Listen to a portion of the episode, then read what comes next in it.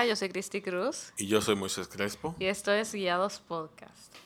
En el episodio de hoy queremos traerles un tema que entiendo que es muy importante, ¿verdad? Claro.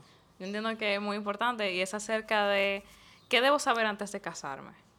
Ahí vamos a mencionar varios puntos que a nosotros nos gustaría que hubiéramos sabido un poco antes del momento en el que nos enteramos. Así es. Nos hubiese gustado tener este podcast un tiempito antes. ¿no? sí. Eh, y por eso queremos traer como el tema para ustedes. Sé que, que hay puntos que quizá algunos hayan escuchado ya, pero que igual entiendo que son de mucha ayuda y que van a ser de mucha bendición. Sí, y queremos hablar realmente desde nuestra propia experiencia. O sea, creo que tenemos ya, eh, un- bueno, no di que tanto tiempo de casado, digamos, Un año y... Un año y cinco en meses. cinco meses. Pero no es de que, o sea, hay muchísima gente que tiene mucha más experiencia que nosotros, pero nosotros hemos hablado desde lo que nosotros hemos experimentado. Claro, claro, es así. Y ya hay punto. Y vamos a, vamos a darle. Ya, punto. Número uno. Yo creo que este es un tema que nosotros los cristianos, ¿verdad? Le damos mucha relevancia. Sí, sí. No sé si, o sea, desde la perspectiva de los tigres, ¿verdad? Es así. No sé si desde la, desde la mujer es lo mismo y lo hablan tanto como los tigres hablan antes de, de que llegue el momento, pero el punto número uno es el sexo no lo es todo. Claro, yo siento que como los cristianos eh, obedecemos a Dios en eso de que ok, tenemos que esperar al matrimonio para tener relaciones, creo que cuando ya él se está acercando la fecha, uno comienza a pensar mucho más en ese tema. Así es. Y eso me recuerda mucho a un refrán que mi papá me decía, porque para que ustedes sepan, antes de Moisés y yo casarnos, eh, a mí, a nosotros se nos presentó una oportunidad de trabajo fuera del país, que era con mi amiga Yanil. Pero yo me iba a quedar con ella todo el tiempo y Moisés iba a quedar con el novio. Entonces, o sea, Yanil llamó a mi papá y todo, le dijo, no, ella va a estar conmigo, yo no voy a dejar que ellos estén juntos, ni siquiera, ni nada así. Mi papá le dijo, no. Y él me dijo a mí, Cristi, ¿en qué momento es que más tú sientes que se te va a salir la pipí cuando tú, vas, cuando tú tienes ganas de, de ir al baño? Oigan eso. Ajá. Y yo dije, ¿qué? Y él me dijo, cuando ya tú estás llegando al baño, ahí es que de verdad te da ganas de hacer pipí. Y yo dije, ok, ¿qué tiene que ver eso? Y me dijo él, bueno, que ya como ustedes se van a casar pronto, las tentaciones son más. Entonces, yo te voy a ayudar y yo no te voy a dejar ir. Y yo como que, bueno, ok, no hay problema. Al final Moisés fue, otra persona hizo la fotografía. Pero yo entiendo, o sea, yo, aunque no tenía sentido, ¿verdad? El refrán, yo entiendo lo que él, lo que él quería decir.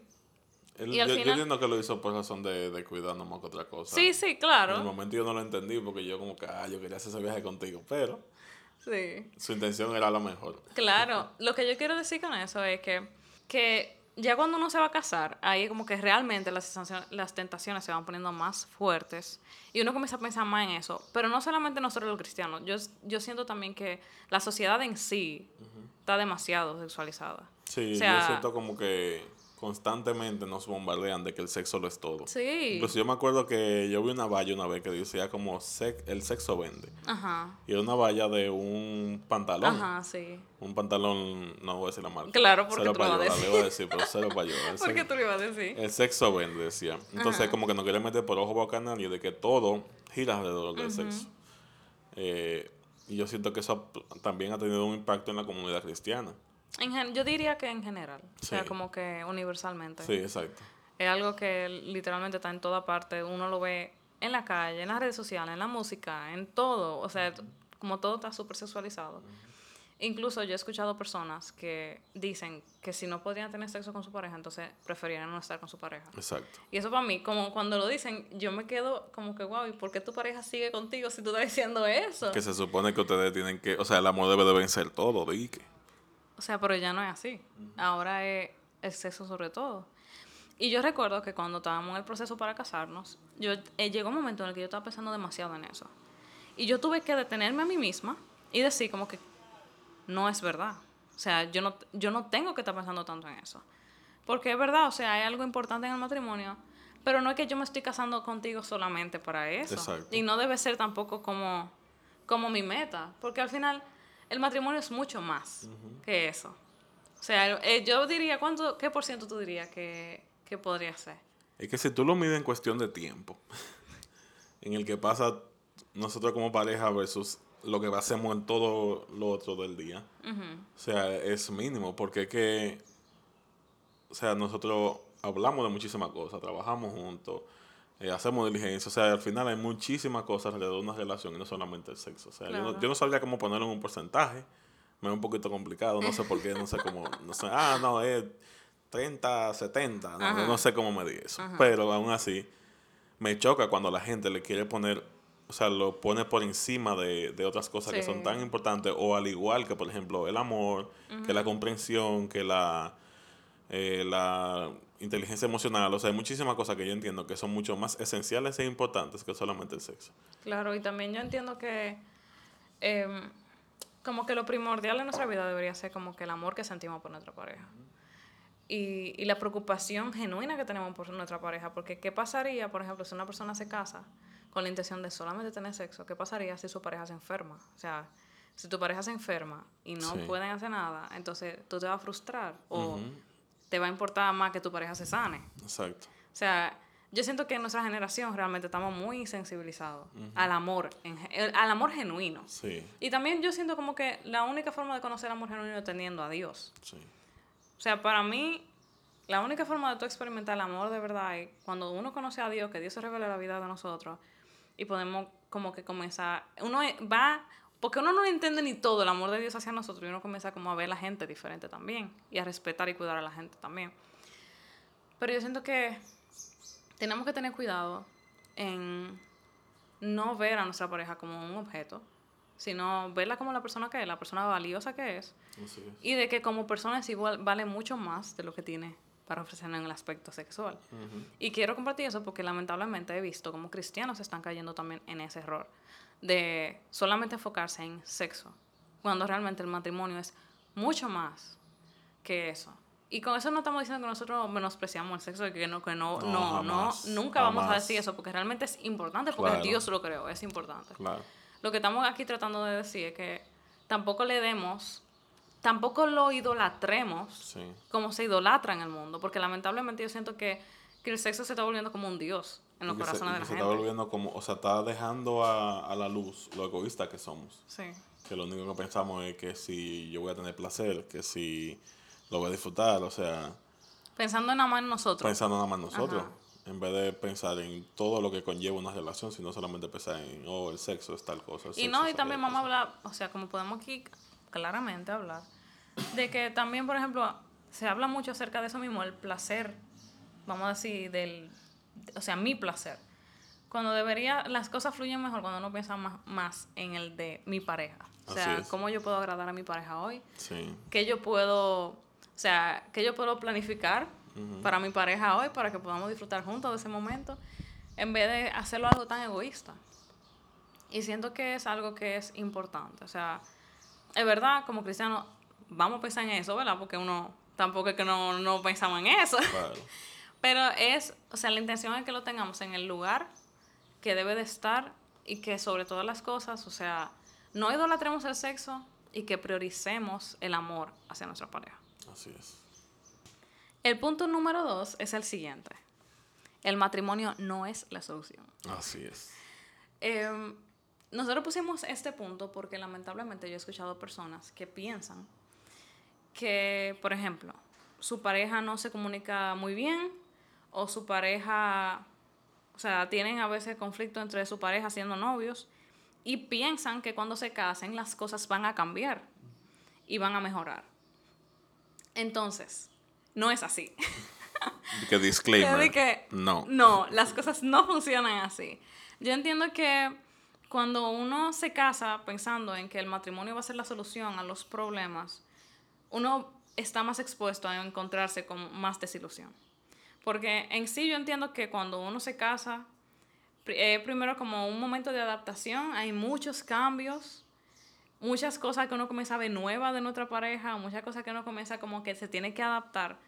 Y sumándole a eso, temas sin solucionar y temas no tratados, yo creo que, o sea, no tratados a tiempo, creo que puede ser, puede llegar a ser un poco frustrante, por así decirlo entiendo que si hay algo que tú estás viendo en tu relación o en tu pareja que te gustaría que fuera de una forma distinta o que están teniendo muchos problemas, la comunicación no fluye, no se están escuchando, no están hablando de la forma adecuada, no están solucionando los problemas de una forma adecuada.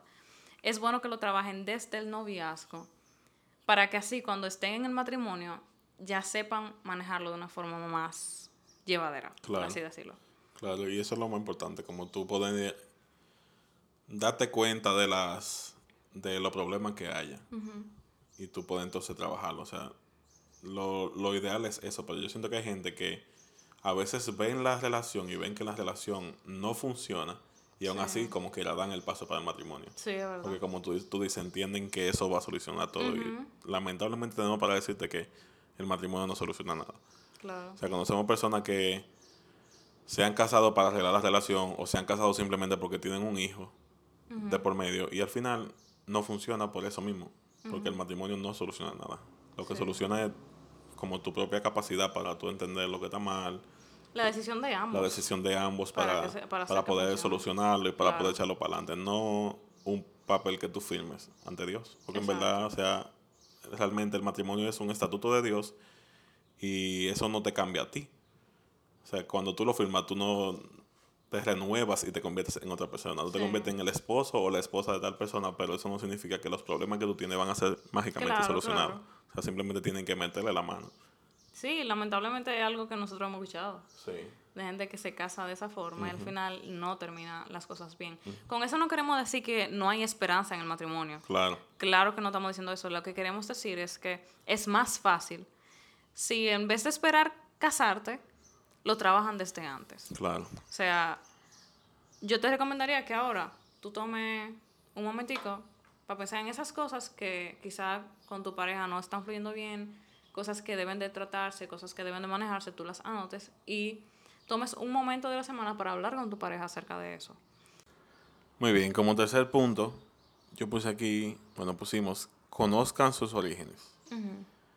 Con esto, ¿qué quiero decir? Conozcan la familia de su pareja. Conozcan quiénes son, cómo son. No digo que los vamos a juzgar por quienes son sus familiares, porque no ese es el punto, sino que, vamos a ser claros, a veces hay familiares que son conflictivos, digamos, dentro de una relación, incluyendo la más famosa, que se hacen hasta chistes de stand-up comedy, de eso y de todo, que son las madres, la famosa suegra. Entonces, cuando cuando yo me casé con Cristi, yo tenía muy claro de que yo me estaba casando con ella, pero la relación con su familia también era muy importante. Yo siempre desde el día uno intenté mantener una relación muy sana eh, con sus padres, con sus hermanos y poder llevarme lo mejor posible, con el mayor respeto posible. Y eso incluyó también poder conocerlos a ellos a fondo. Yo compartí muchísimo con ellos, nosotros éramos vecinos, imagínate tú. Teníamos que compartir porque yo había metido aquí o ella, o ella en mi casa. Mayormente yo metido en la casa de ella. Y, y realmente me, me, ayudó demasiado yo poder conocer a tu papá, a tu mamá y a tus hermanos de una manera profunda, porque yo entendí con qué yo estaba, dónde yo me estaba metiendo, quién era tu familia y, y no solamente lo bueno, pero también habían cosas malas que yo tenía que entender para yo saber cómo iba a lidiar con ella en adelante. No es que si yo encontraba un defecto en tu familia, yo te iba a votar. Porque obviamente ni yo soy perfecto, ni tu familia ni mi familia son perfectos. No, si no puedes establecer límites. Exacto. Exacto. Exacto. Eso es necesario para yo poder entender qué cosas yo me voy a enfrentar y dónde yo debo establecer los límites. Sí, exacto. Y esas cosas entonces debemos hablarlas nosotros como futura familia, digamos, y poder yo serte honesto con la mayor cantidad de respeto de, mira, a mí no me gusta esta manera que se maneja tu familia, yo no sé qué tú piensas de eso, yo creo que pudiéramos hacerlo de otra manera, no con exigencias ni con ni juzgando, sino poniendo sobre la mesa con todo el respeto lo, cualquier problema que haya. Claro. Y también con eso, bueno, como tú iniciaste ya ese punto, con eso mismo de conozcan sus orígenes, no solamente el hecho de que conozcan a su familia y las cosas que podrían tener como para saber establecer límites, sino que también, eh, ¿cómo lo digo? Uno tiene costumbres de familia, o sea, tú viviste en una casa con tu familia, yo viví en otra casa con mi familia. Y los dos tenemos crianza diferente, tenemos forma de ver la cosa diferente.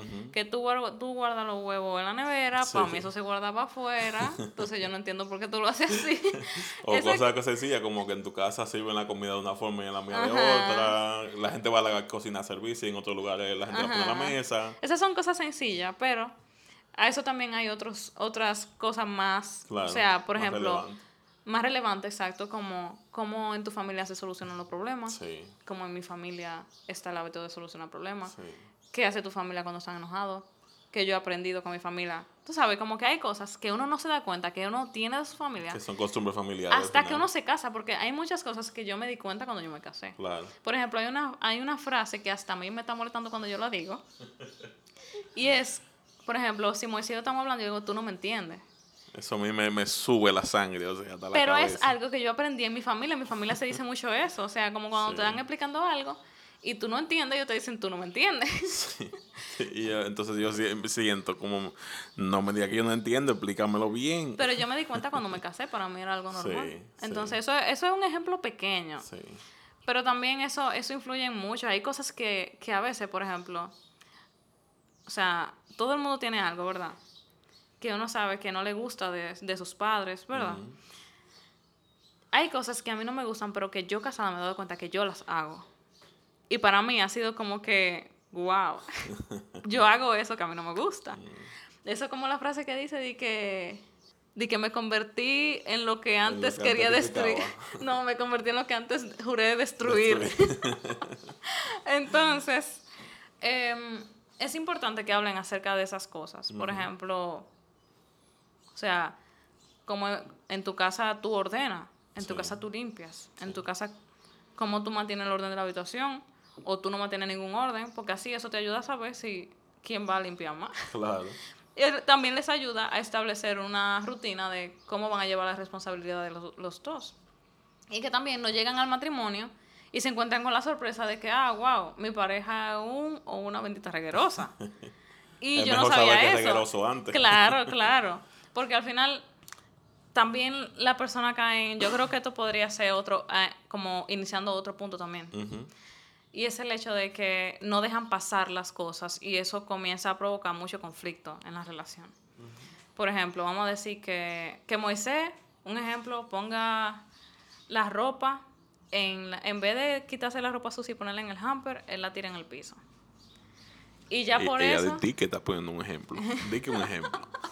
y por ejemplo, eh, no por ejemplo, y que él, él haga eso, por ejemplo, Y ya después por eso ya yo quiero estar peleando y quillándome. O dónde él pone la sábana, o dónde él tiene las cosas, o por qué él hace las cosas diferentes a como yo la hago. Eh, que por qué él deja, por ejemplo, yo que dejaba la pasta de diente abierta, que por qué yo dejo la pasta de diente abierta, que por qué él deja las gavetas de la habitación, de las, ¿cómo se dice eso? Del gaveta. Los gabinetes de la cocina. Ah, sí. Abierto, pero por qué yo dejo la gaveta de la habitación abierta. Sí. Entonces, si uno se deja llevar de tantas cosas que a uno no les van a cuadrar, uno va a vivir discutiendo con su pareja. Yo siento que eso tiene que ver con la flexibilidad de cada uno, ¿no? Yo creo que hay que trabajarlo y entender que no, o sea, tú te estás mudando a otra casa y las cosas van a ser diferentes que en tu propia casa. Sí. Estás mudando con otra persona que nunca ha vivido contigo y que tú vas a encontrar cosas nuevas que no te van a parecer normales y a veces te van a molestar, pero no necesariamente por eso tú tienes que provocar un problema. O sea, no, todo tiene que ser un problema. Yo creo que es el punto que tú estabas mencionando ahora, que dice que es necesario dejarlas eh, pasar las cosas para mantener la paz. exactamente. Y es que, o sea, uno tiene que aprender a, elegir sus batallas, yo creo, en el matrimonio. Porque, o sea, con discusiones y tantos reclamos y hacer sentir al otro que hace todo mal, uno lo único que está haciendo es desgastando su relación. Claro y provocando que la, nuestra pareja no se sienta cómodo con nosotros. Y yo he escuchado de, personas que lamentablemente tienen una pareja que son tan, o sea, que pelean tanto, que exigen tanto, que están todo el tiempo viendo lo malo, viendo las cosas que ellos quieren cambiar, que su pareja no quiere estar en la casa mucho tiempo y que buscan forma de salir de la casa porque en, en, la misma casa no se sienten cómodos. Entonces yo entiendo que nosotros tenemos que ser sabios y saber que, o sea, nuestro hogar tiene que ser un, lugar seguro para los dos y un lugar de paz para los dos. Entonces hay veces que yo me di cuenta, por ejemplo, bueno, pasó esto. Y yo mismo me di cuenta como que, bueno, ya yo peleé por esto en esta mañana, yo no puedo pelear por otra cosa. Yo mejor recojo eso yo, lo limpio yo y se habla después, pero no puedo estar insistentemente cayéndote arriba con un tema.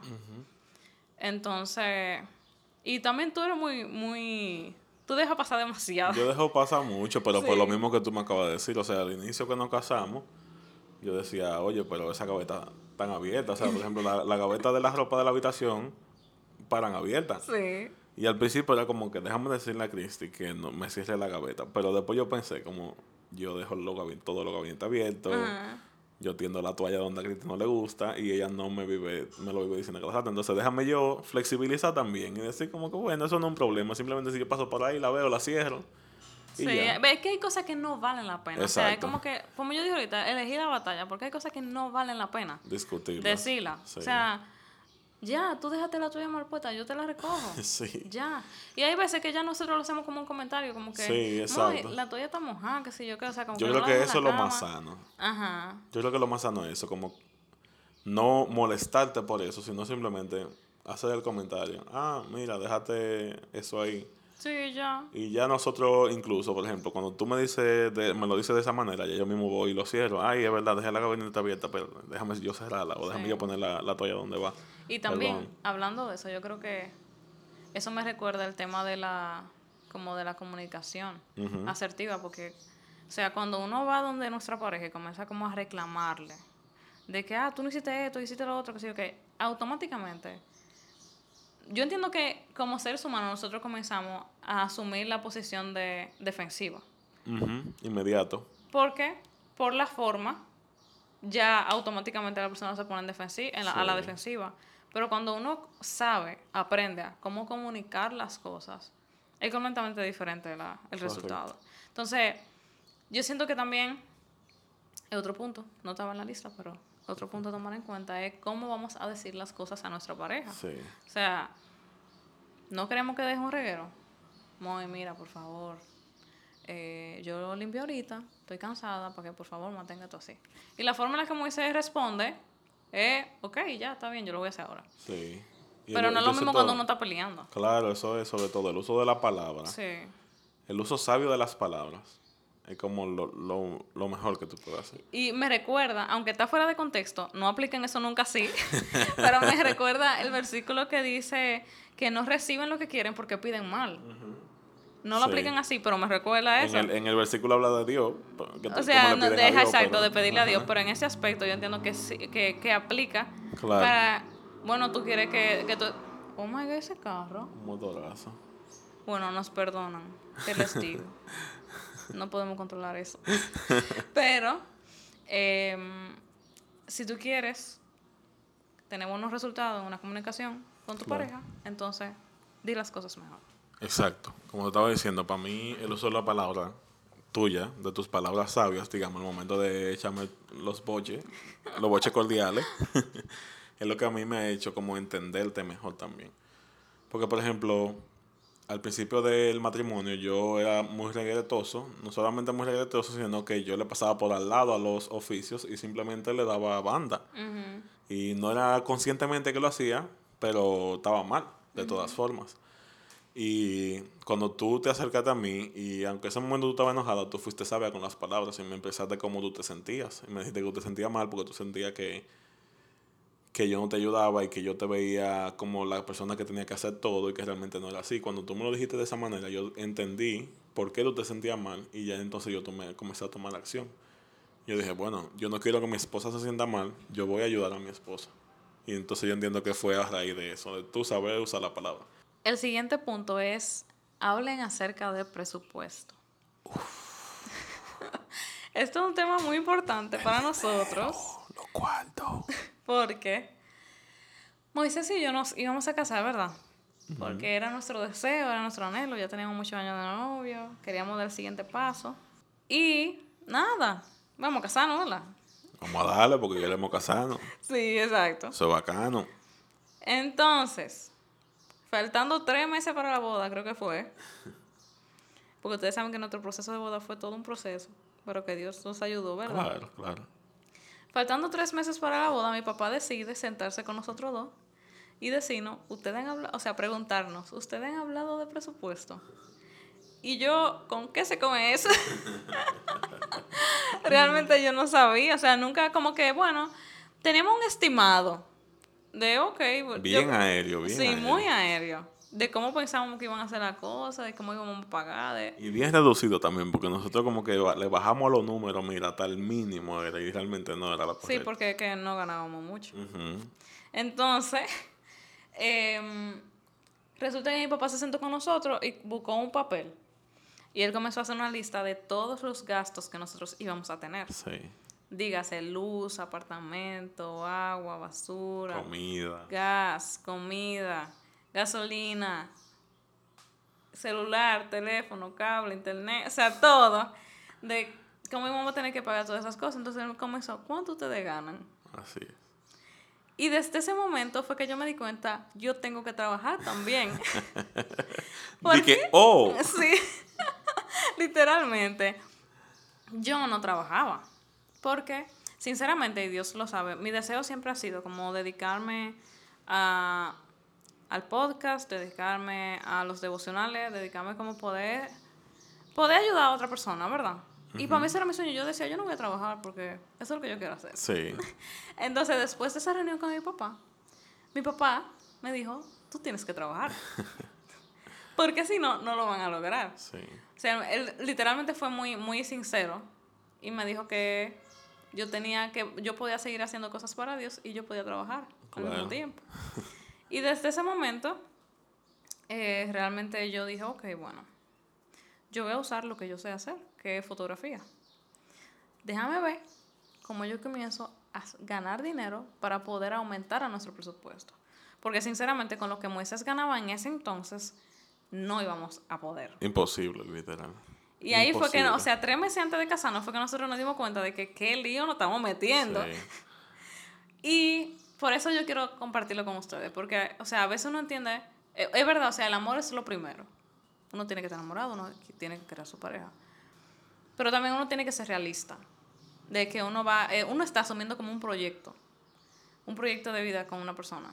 Y al final tenemos que ser sabios en las decisiones que vamos a tomar, porque al final tampoco es que nos vamos a casar para pasar lucha.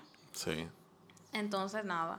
O sea, llegará su momento de lucha, pero, claro, claro, claro. pero la intención es estar lo mejor posible, Como incluyendo no ser ignorantes Exacto, en ese aspecto. exacto. sino ser conscientes de que, ok, hablamos lo que tenemos que hablar, sabíamos lo que estábamos haciendo, Sí. porque lo hablamos como pareja. Sí. Ese es el punto, como que tengan la conversación ahora. Si saben que van a pasar lucha Y están dispuestos. y están dispuestos, ya esa y es confían su, en su Dios. decisión. esa es su ¿verdad? decisión, claro. Claro. Yo entiendo que la historia de nuestro, desde nuestro, de nuestro preparativo de boda hasta cuando nos casamos ha sido como una, un testimonio de, la, de lo que Dios ha hecho en nosotros. Amén. Porque literalmente Dios ha sido quien, quien ha abierto puertas, Dios ha sido quien nos ha suplido. Porque luego de que nos dimos cuenta lo del presupuesto y que yo me di cuenta de que yo también tenía que trabajar, de verdad Dios comenzó a glorificarse y comenzaron a entrar los trabajos, comenzaron a entrar los trabajos. Amén. Así es. Entonces, lo importante aquí es que hablen de ese tema. Hablen acerca de deudas que tienen, Sí. hablen acerca de cómo gastan el dinero, cómo lo van a usar. Prioridades de dinero también, para que yo lo quisiera usar. O sea, esas cosas para tener su prioridades eh, muy claras sobre en qué vamos a utilizar el dinero, aparte de los gastos básicos también. También es importante porque, o sea, lo de la deuda en sí. Sí, Porque cuando tú te casas con una pareja y esa pareja está en deuda, tú estás asumiendo esa deuda también. O sea, ya no va a ser solamente la deuda de tu pareja, va a ser la deuda de los dos. claro, te toca. Porque al final el dinero va a salir de los dos. Como todos esos temas, es importante hablarlos a tiempo para que en el matrimonio no sea una sorpresa. Otro de los puntos importantes también que encontramos es dejarán a padre y madre y se unirán y serán una sola carne.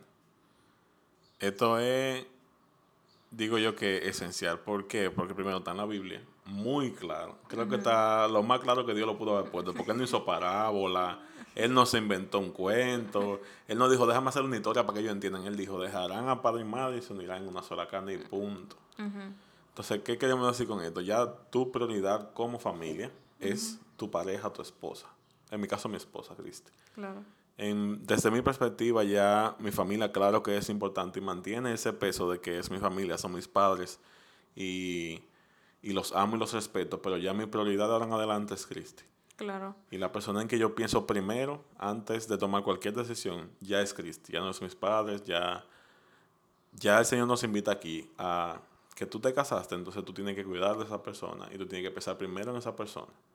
Más que en cualquier otra cosa. No, claro, cuando tú te casas tú asumes ya esa, o sea, tú formas tu propia familia. Exacto. Entonces, en tu propia familia ustedes tienen que crear su propio, ¿cómo, cómo se diría eso? Su propio, su propia rutina, su propia forma de, de obrar, su propio, como su propio hogar, por así decirlo.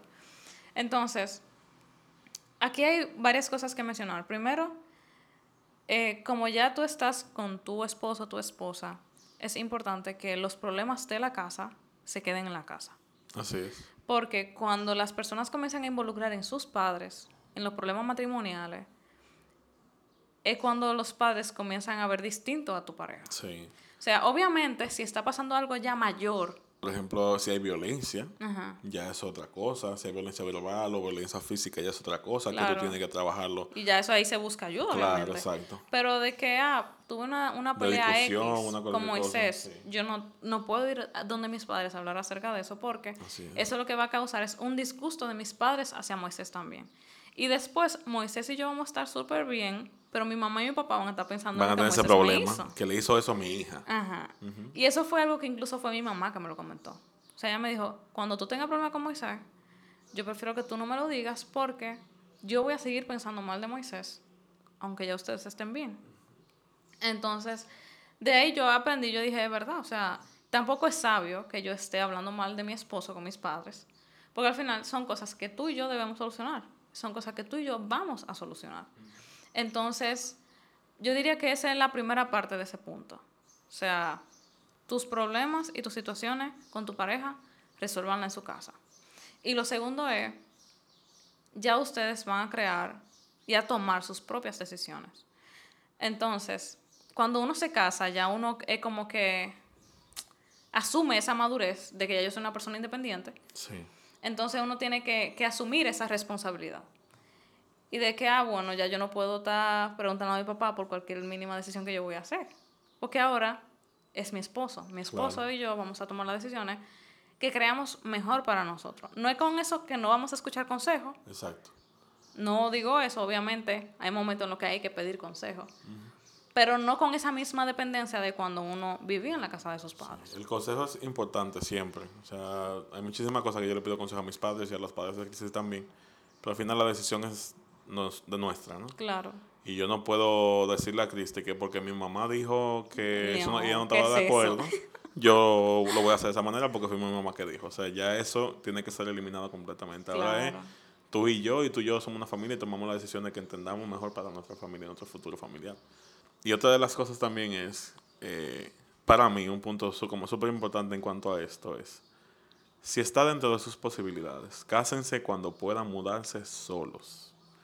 Para mí eso era un sí o sí. Yo se lo decía a Cristo. O sea, para mí era imposible yo mudarme con mi familia o con su familia. Yo quería tener ese nuevo comienzo, tener ese, esa intimidad entre nosotros, nuestro hogar, nuestras decisiones. Porque independientemente de que uno se case, eh, si uno vive con sus padres, sus padres todavía entienden que tienen ese poder de decisión sobre tu propia familia. Y yo creo que eso hace más mal que bien dentro de la dentro de la relación, no solamente entre nosotros dos, sino también entre nuestra familia completa de padres.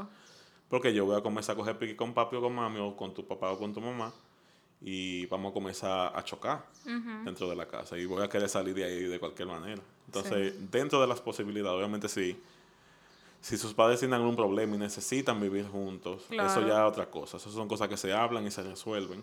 O si y se establecen límites a tiempo. Y se establecen límites a tiempo. Si tú, por alguna razón, porque hay personas que, por ejemplo, vamos así, sus padres o están enfermos, o económicamente es mejor vivir con sus padres, o lo que.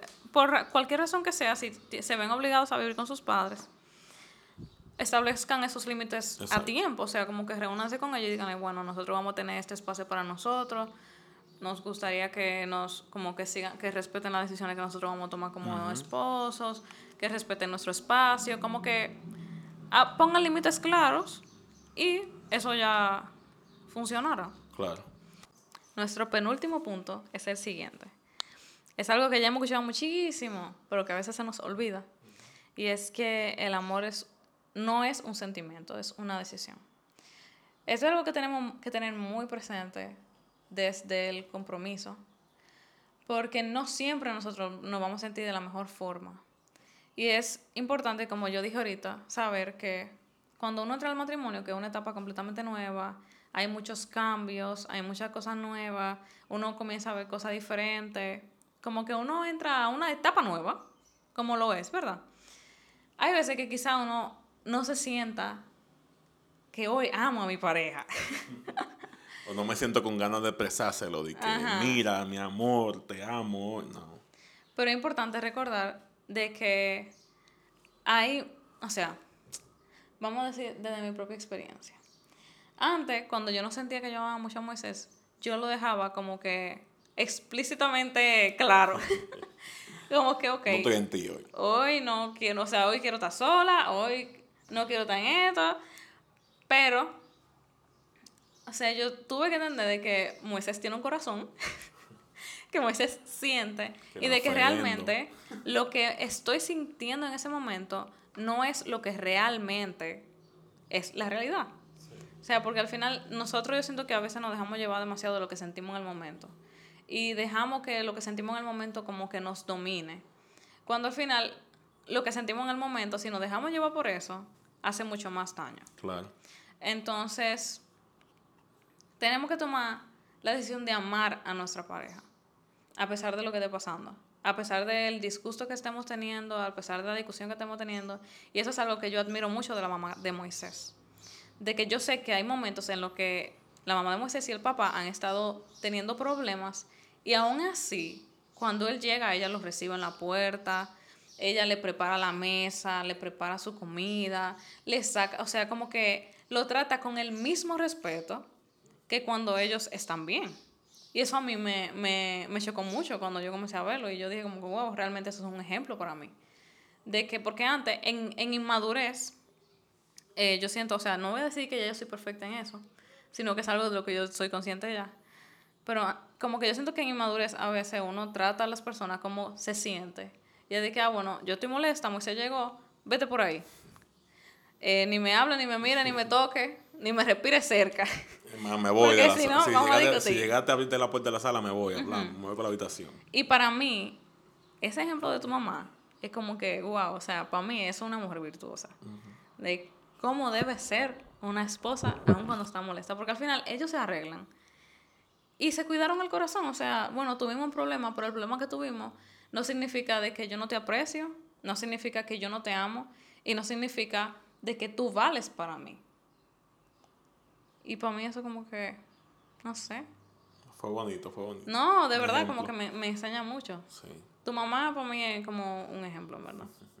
En muchos aspectos. Entonces, yo siento que es algo que tenemos que tener muy presente. o sea, de que lo que sintamos en el momento no determina cómo vamos a tratar a nuestra pareja.